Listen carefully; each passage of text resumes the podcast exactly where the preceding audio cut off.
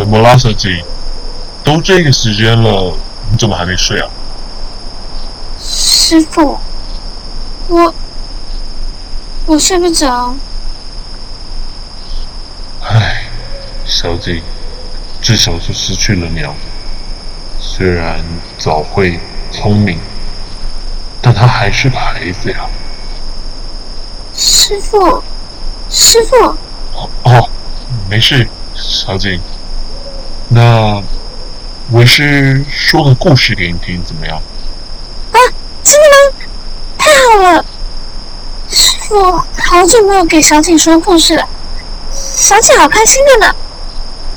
唉。最近朱棣手下的杀手动作频频，为了保护小景，我只好四处更换据点。不过看来是因此有点冷落他了。师傅，您今晚怎么一直在发呆啊？该不会您其实有事要忙，现在因为我的关系，所以耽搁了下来吧？哦小姐，哎，没事没事，不碍事的啊。为师帮你说故事的时间，这还是有的。那这样子吧，为师就说说一个为师小时候的亲身经历的故事给你听，如何呀？真的吗？太好了！我好想知道师傅小时候到底发生了什么事情呢？可是师傅，小姐这样。真的不会影响到你吗？哎，小姐，为师何时骗过你啊？为师说没事就没事，好，不必再担心了。那为师这边来说说为师这年轻时所发生的事吧。在一个下大雪的夜晚，为师正在赶路，本想着趁雪还没有到很大的时候。赶紧翻过这座山，结果没想到到了山顶，雪势突然加大，我只好赶紧找了间破庙躲了进去。也是在这间破庙里，我遇见了那个老人和他的木偶。师傅，那是一个怎样的木偶？哎呀，别着急，为师可真要说呢。那个木偶制作精良。活脱脱就像个真人似的，眼角甚或还挂了个泪珠，实在是让人觉得惊艳。不过，反观那个老人，衣衫褴褛，全身上下没有半点值钱的东西，看起来跟他手上那尊精美的人偶形成了极大的对比啊！师傅，那老人家看起来这么可怜。您怎么没有上去关心他呀？您不是一直叫小景要学会关怀弱者，以人心为本吗？为师怎么可能没有上前去关心他呢？正当为师走上前想要开口询问时，老人家看见了我，于是我便赶忙开口询问，说：“老人家，您还好吗？您这是发生什么事了吗？”那老人家。是怎么说的？老人家说呀，出事儿，出什么事儿啊？小老儿我，除了这尊木偶之外，什么都没有，还能够出什么事儿啊？听到他这么说，为师不禁好奇心被勾了起来，于是便和这老人家攀谈了下去。老人家。我看您这木偶后边还牵着线，难不成您是那演天丝傀儡的手艺人吗？哟，年轻人，挺有见识的啊！这门手艺啊，现在认得的人可不多了。老人家，您刚刚说您只剩这尊木偶了，这话的意思是？好吧。既然年轻人你这么好奇，那小老儿我便把我的经历告诉你吧。小时候的我呀，那叫一个贪玩呐！贪玩也就罢了，特别又偏爱这傀儡戏，而且还不是一般的傀儡戏。小儿我小时候呢，只看了这个千丝傀儡戏呀。老人家，您为什么特别偏爱这千丝傀儡戏呢？说真的，你真的要小老儿说为什么？那小老儿还说不上来呢。总之啊，小老儿喜欢这千丝傀儡戏，喜欢到丧尽家财，跑去学了这门手艺。在学的那个时候啊，家里人可是反对至极啊。不过打也打了，骂也骂了，小老儿我怎么就是不肯放弃。到了最后出师了，也得到了这尊木偶。从此之后啊，小老儿我便带着这尊木偶，四处走跳，四处表演，就这么一直到了现在。现在想起来，小老儿我不知漂泊过多少山水。不知辗转过多少香味，现在除了年轻时那股逍遥放浪的劲儿，还有这个陪了自己一辈子的木偶，啥都没有，没有家，没有伴，小老儿我哭啊！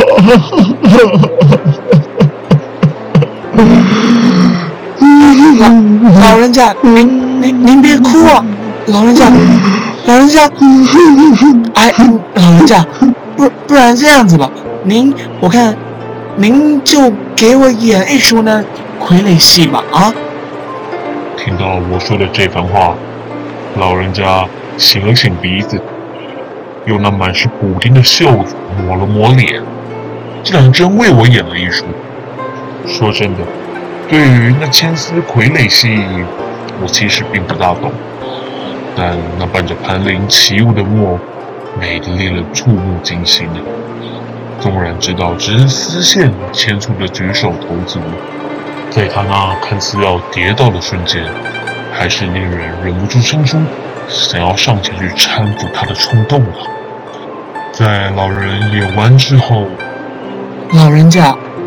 您老真不愧是演了一辈子的千丝傀儡戏啊！一辈子，一辈子，一辈子呀！老人家，我一辈子就干了这么一件事儿，就这么糟蹋了一辈子呀！怪怪谁？还不就是怪这玩意儿？大雪滔天，我却连棉衣都置备不上。眼看啊，这冬天我都快过不下去了。我，我还要你做什么？我看了，不如都柴火烧了，还能够暖暖身子呢。老老人家，别！那老人家，在我还没回过神来的时候，就把这木偶直接丢进了在我面前燃烧的火堆之中。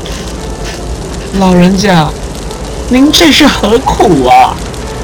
正当我想要继续说些什么的时候，我看见了令我永生难忘的一幕：光烧着了木偶身上漂亮的衣裳，烧着了断木雕琢的细条骨骼，烧出了哔哔啵啵的声响。在那一瞬间，木偶仿佛自己缓缓站了起来，悲戚的。对着这位老人家作揖，行叩拜之礼，以示告别。那神情，仿佛如同活人一样，笑着淹没于大火之中。那晚的火烧得特别的持久，明明也没有添加什么柴火，可是那火就这样一直烧到了天明。老人家看着那已经熄灭的火堆。看着那已经被烧得不成形的木偶，突然放声大哭。是啊，是暖和了，可是我现在就真的只剩一个人了呀。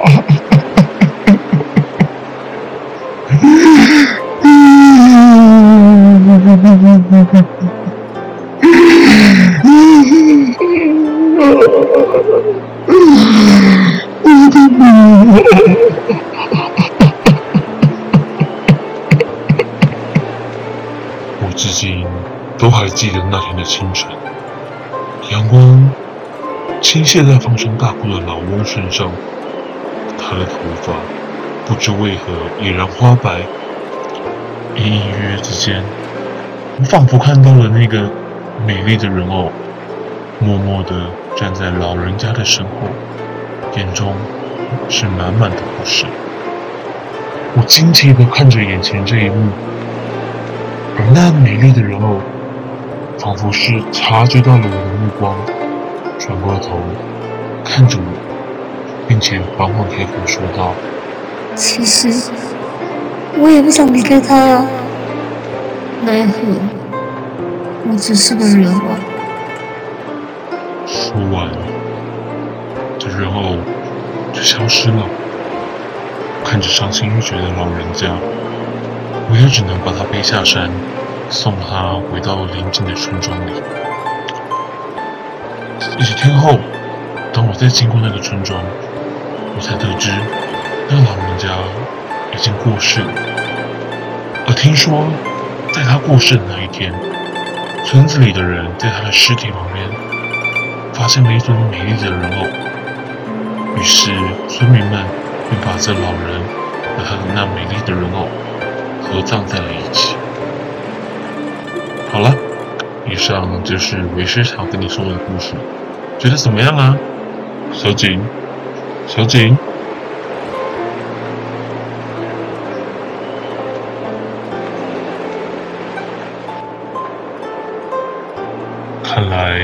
这孩子在故事到一半的时候就睡着了。唉，没事，毕竟还是个孩子嘛。唉。好了，该把他抱回房间里去了。师傅，师傅，师傅不要走！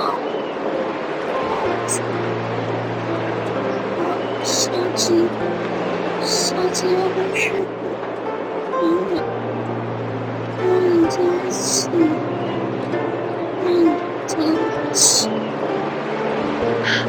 唉。孩子也真是，睡觉睡到都会讲梦话。唉，好，师傅答应你，只要师傅还活着的一天，师傅就永远不会放弃小景，好吗？